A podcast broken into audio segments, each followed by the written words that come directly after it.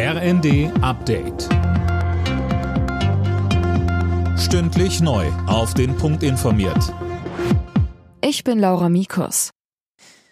Die EU-Staaten haben sich auf neue Sanktionen gegen Russland geeinigt. Laut der schwedischen EU-Ratspräsidentschaft gehören unter anderem strengere Beschränkungen beim Export von Technologien dazu und Maßnahmen gegen russische Desinformation.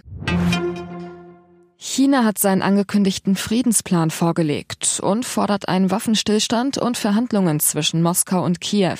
Cornelius Dreger fasst die Reaktionen zusammen. Der ukrainische Präsident Zelensky hat den Friedensplan begrüßt. Es wirkt auf mich, als ob es Respekt für unsere territoriale Integrität gibt, sagte Zelensky. Deutschlands Außenministerin Baerbock äußerte sich dagegen skeptisch. Wer von Frieden spricht, darf nicht Unterwerfung meinen, erklärte Baerbock. NATO-Generalsekretär Stoltenberg äußerte sich ähnlich, nannte Chinas Position unglaubwürdig. Grund? Die Volksrepublik hat den Krieg bisher nicht verurteilt. Deutschland will die Ukraine mit weiteren modernen Leopard 2 Panzern unterstützen. Statt 14 sollen jetzt 18 solcher Kampfpanzer geliefert werden, hieß es aus dem Verteidigungsministerium.